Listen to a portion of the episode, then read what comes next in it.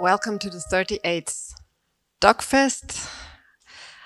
Um, welcome to the cinema. Welcome to beautiful Silbersaal. My name is Julia Teichmann and I um, introduce films, filmmakers to you if they are there um, since 10 years um, alongside my colleagues. I, I, will talk to the director of Innocence now, Guy Davidi, um, who is with us um, via Zoom. Um, this um, conversation will be recorded and you can see it or you can decide to hear it because we have the doc podcast. Um, you can vote for the audience award when you um, leave the cinema. Don't forget this, or if you if you want the film to win the audience award, then don't forget this. And um, what else to say? One thing I wanted to say. Um, oh yes, please, if you want to stay tuned for the whole year, um, then uh, uh, uh, think of um, um, getting the uh, DocFest newsletter because we have activities throughout the year um, showing films in um, different cinemas all over the city.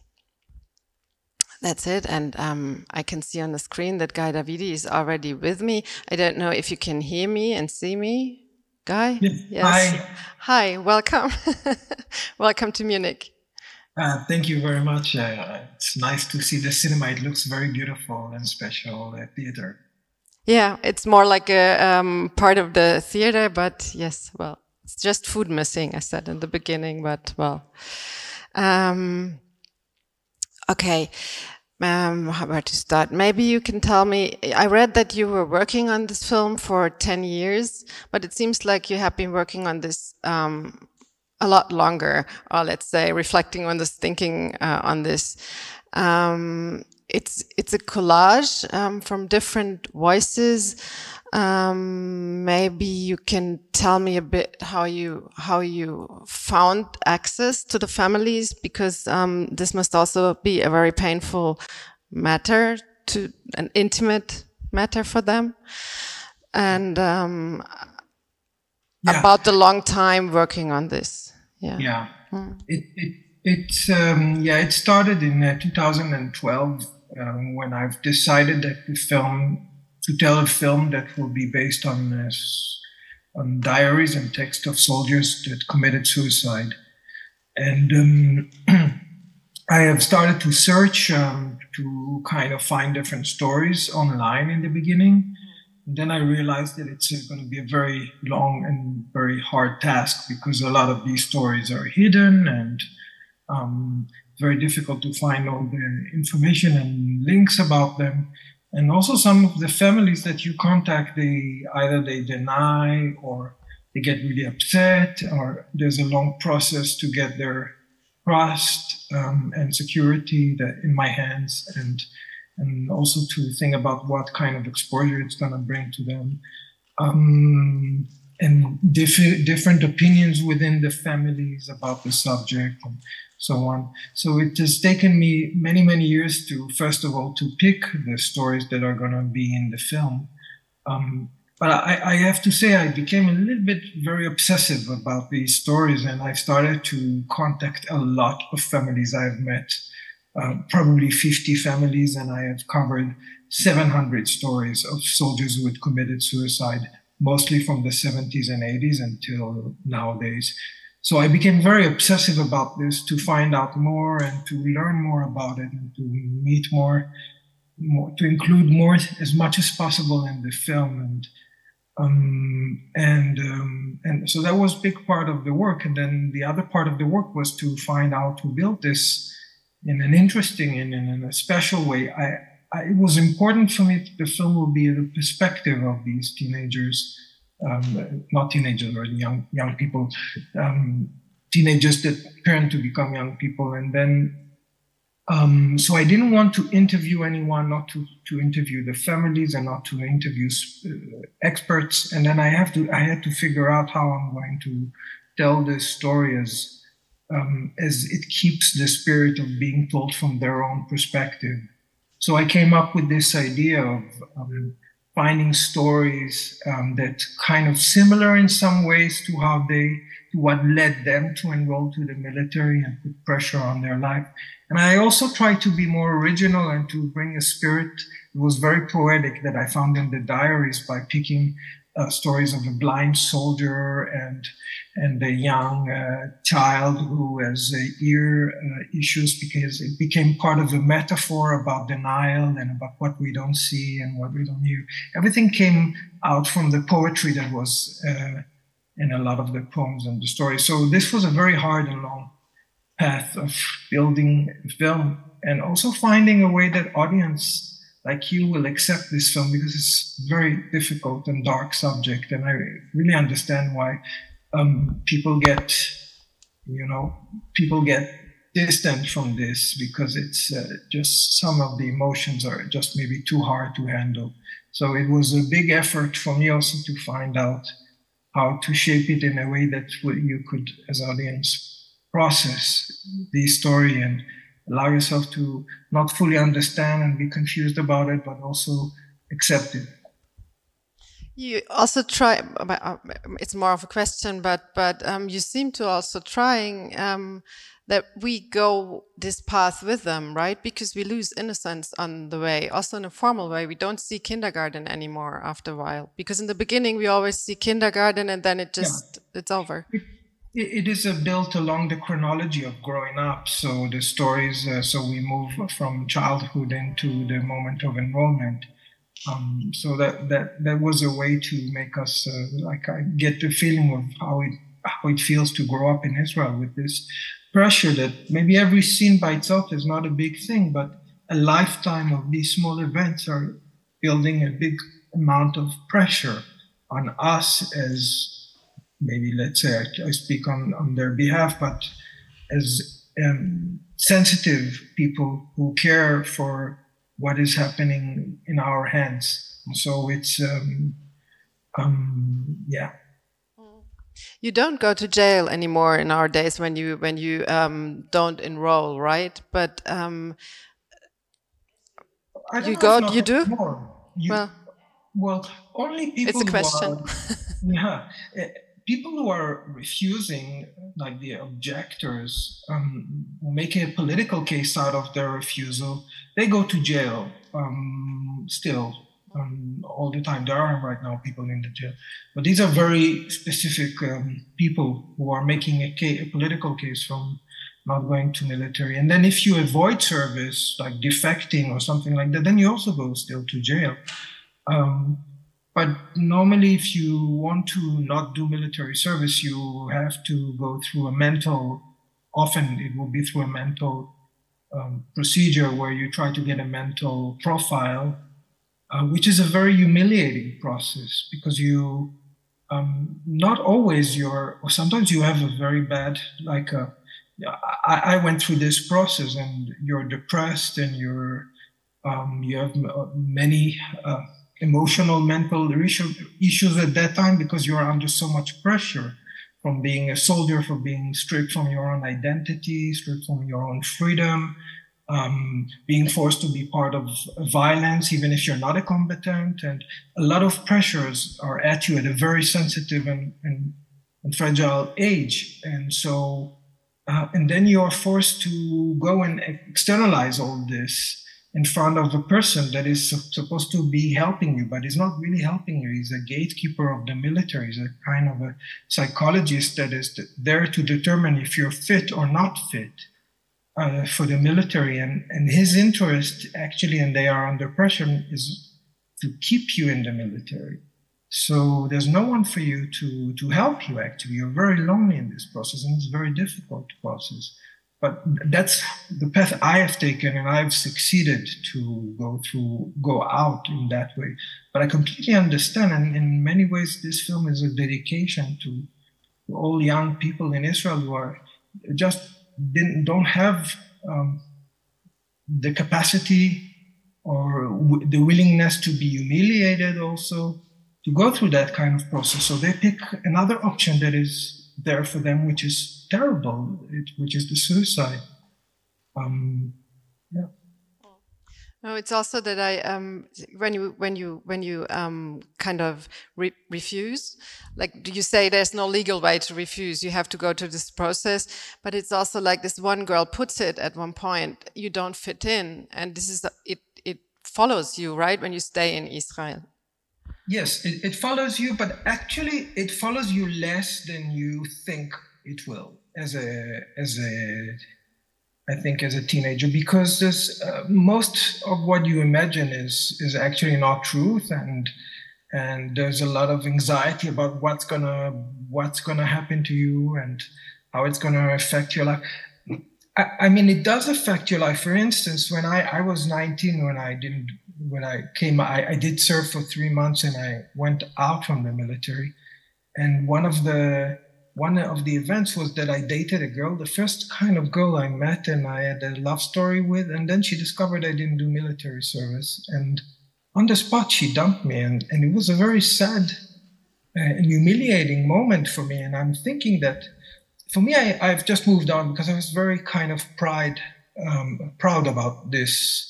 Oh, I, I owned my the fact that I didn't do military service. But I think for other people, this is an unimaginable experience that is terrifying. So it really depends on how you're taking it. Um, but it is mostly this social pressure, how your family are going to react, how the girlfriend, how the people around you, especially around the age of 19, 18, 20, 21. Later in life, less and less. Uh, people don't ask you what were you doing in the military, and and I think as throughout the years Israel becomes be, uh, became more capitalistic, and it's a little bit more accepted to some a population not to do military service than it used to be maybe in the 90s or, or 70s or 80s or, or even beginning of 2000 but it's still there. It's not, it's just a bit more loose, but I still see stories, very recent stories that are very close to my, my own story. Um, the, but these are the kind of pressures, the, the real pressure, like the real, I, I'm, I'm not very limited in what I could, what I can do. Maybe I cannot work in certain governmental professions and I'm limited in a few things, but, but not much actually. Mm, mm. Um, last question from my side, and then um, you are asked to ask your questions. Have you shown your film in Israel so far? Are you premiered in Venice, the Film Fest Biennale in Venice last last year and summer. Um, have you have you shown it already? Well, uh, the film is showing in Israel next week. Uh, the this week, uh, no, next week the premiere, Sunday next week. Uh, it hasn't been shown just because of this festival issue that we waited for Doc Aviv, which is next week. Um, so for half a year, the film has been going on in different places, and and now it comes to Israel. And to say the truth, I I'm, I'm terrified. I have absolutely no I idea how, mm. how it will be taken, and it, it's um, yeah, it's it's very stressful because there are so many people involved and so many emotions and families and participants and, and the general audience and yeah, it's it's interesting for you from the outside. For me, I just want to be on the other side of it. Yeah. I understand. Yeah. So as I said, um, I'm sure you have many questions. Um, there's a microphone for the audience. I think Andrea has it. Uh, there's a question.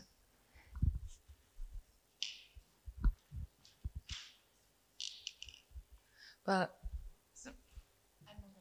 okay, now it's on. Well, first of all, thank you for this very wonderful film. I, I mean, enjoy is probably the wrong word, um, but um, yeah, yeah, it really um, I felt it in a way, I would say. Um, I have a question about the process. Julia was already asking you um, how the whole research started and so on. I would be interested in the films you, in the scenes you filmed yourself, because there is so much archive footage in it. How did you decide how you want to, like, get those in the real scenes? When did you decide what kind of scenes you wanted to show of the children, the military life, and and so on? Um, that would be my first question.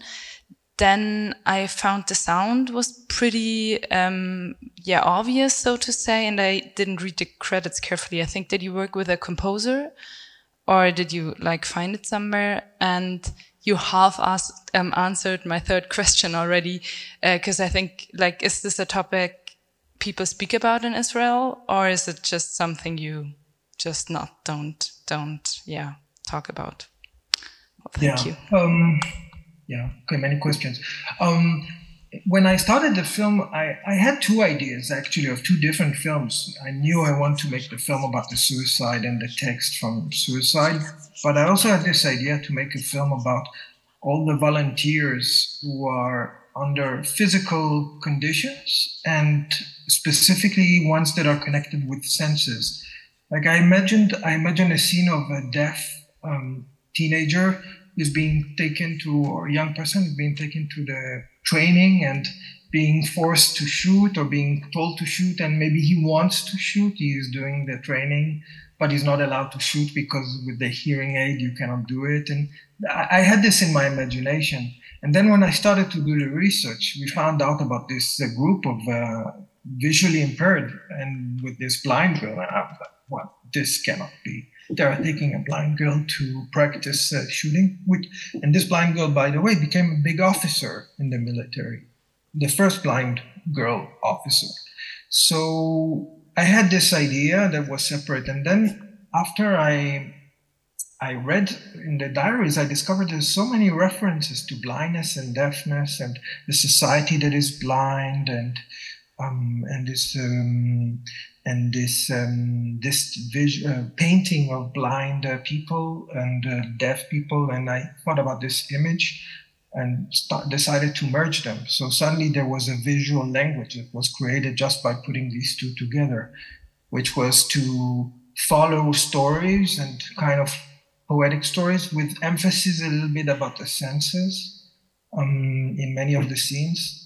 Um, and then more metaphors came along. So when we casted the 10 year old girl, um, suddenly we filmed in, a, in her class. We didn't know who we are going to pick. And she told us this girl, she's riding on horses. So I remember there's so many beautiful texts by Ron about horses that are for him an image of freedom and nature and being far away from an, an innocence. And so I said, okay, it has to be this girl. And it was really the chance that this girl was really a girl that was dealing maybe not chance because she was connected to a horse, so there is some kind of a natural link there. But that she really felt difficulties with uh, with the idea of being a combatant at a young age, and and so there, there was a beautiful kind of uh, journey to find the different links between the between the text and the visuals and and picking and the casting and the stories.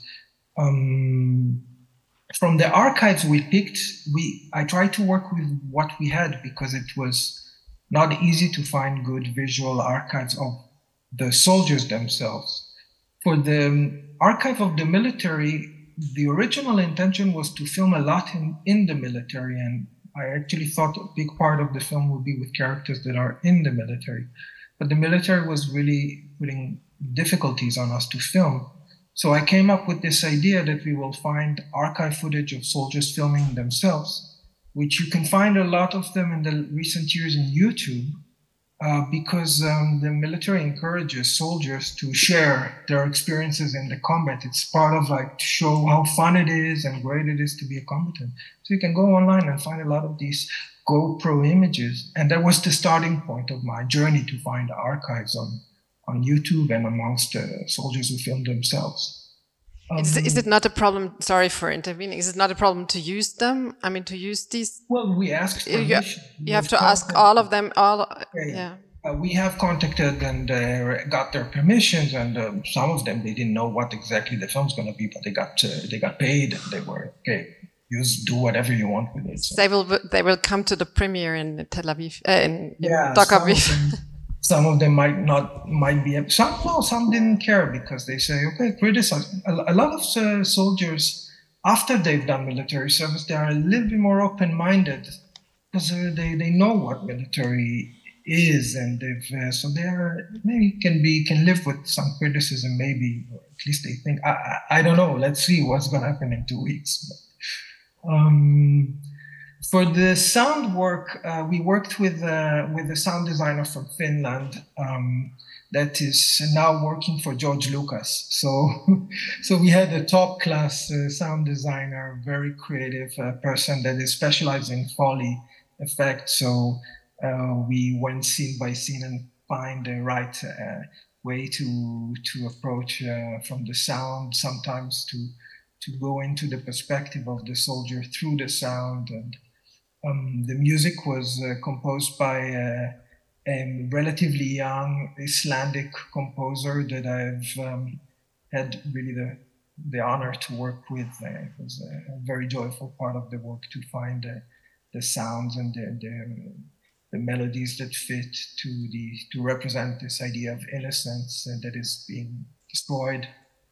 Um, of course, I can talk a lot more about that, but um, yeah, about Israel and the, and the suicide, the third part of uh, your question is that it is some kind of a question that an issue that everybody knows because everybody knows a story. There's no single person you meet and you tell them about and he doesn't say, I, a friend, uh, someone in my family, or so, and everybody had experienced something connected to how the family reacts or the military reacts and the context and so people don't know, but there's this kind of a quietness around that, and not many articles are coming out. And when they do come out, they have a very um, problematic approach, to my opinion. They focus very much on the psychological aspect.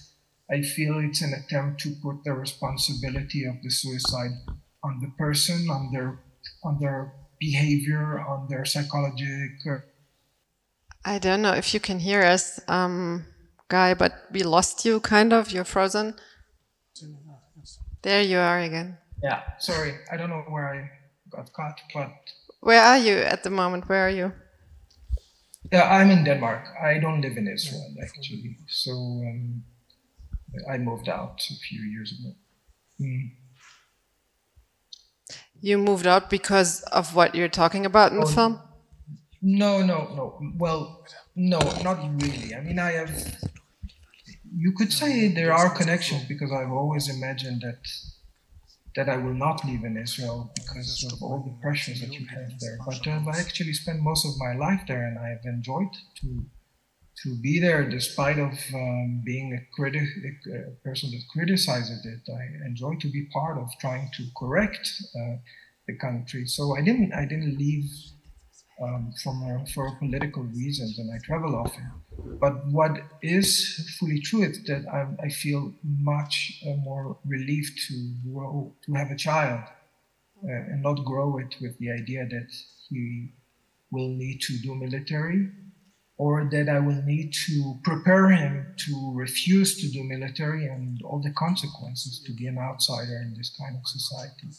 And thinking if he's like me or not like me, and if he's uh, able to carry all this weight, because I don't think I should wish for a child to go through things I've done, gone through. So. Yeah, many young Israelis leaving the country or living in Berlin. When I was living in Berlin, I was talking to, they were actually referring to this. They don't want their kids to grow up there and to, to um, enlist. Yeah. Um, I, we were interrupted uh, at, a, at a point when you said how the media um, is talking about um, um, um, um suicide in the army. I think maybe we just wrap this and then this is the last question anyways. Yeah, so I, I, was saying that a lot of people are uh, aware of this, uh, of the suicide, because everybody knows the story, because it, it's so common that there's uh, every person you ask, he has he knows a neighbor, a friend, someone of his family. It's just it's just all around. So people are exposed to the seriousness of it, and and the media. Many many years the media didn't touch it at all, and they were even uh, directly telling uh, journalists, "You cannot cover this because it, there is a risk that there will be copies and stuff like that." And during these years, which were most of the years, the numbers of suicides were just crazy big, very, very big. It's the number one reason for death in, in militaries worldwide, by the way. Um, but recently, the last 10 years, it has been going a little bit down. And part of it also that there's a bit more freedom to talk about it, but still, often when they talk about suicide, is to point that it's people who are fragile with mental issues and and uh, has leaningness to commit suicide, depressed, and things like like that. And to me, it really is. It really annoys me that you take child teenagers and you put them under a, a, system forcibly. You put them a system that is hierarchical, that is um, by the way, corrupted as well, that is uh, aggressive, that teaches them to be part of violence, that is not a natural thing for people. And also in the context of, of um, occupation of civilians. So it's not just a, a, a, violence towards other soldiers, it's violence towards citizens or uh, civilians.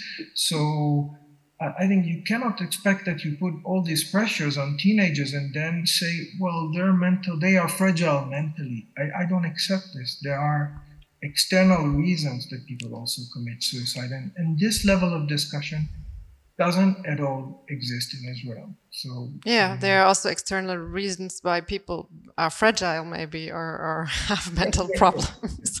so yeah, yeah. Thank you, Guy. We have to close because the next um, uh, film is going to start, and we have to make the change here. Um, I wish you, in uh, however this may be possible, um, a good premiere, a kind of safe room, safe premiere next week in in Doc Aviv thank you, Julia, and thank you for the festival for showing this film. I, I know and very well aware of all the sensitivities that you, in general Germany has with uh, issues that are so sensitive to Israel, and I really respect and appreciate you showing this film, and, and I hope um, it resonates to the audience as well.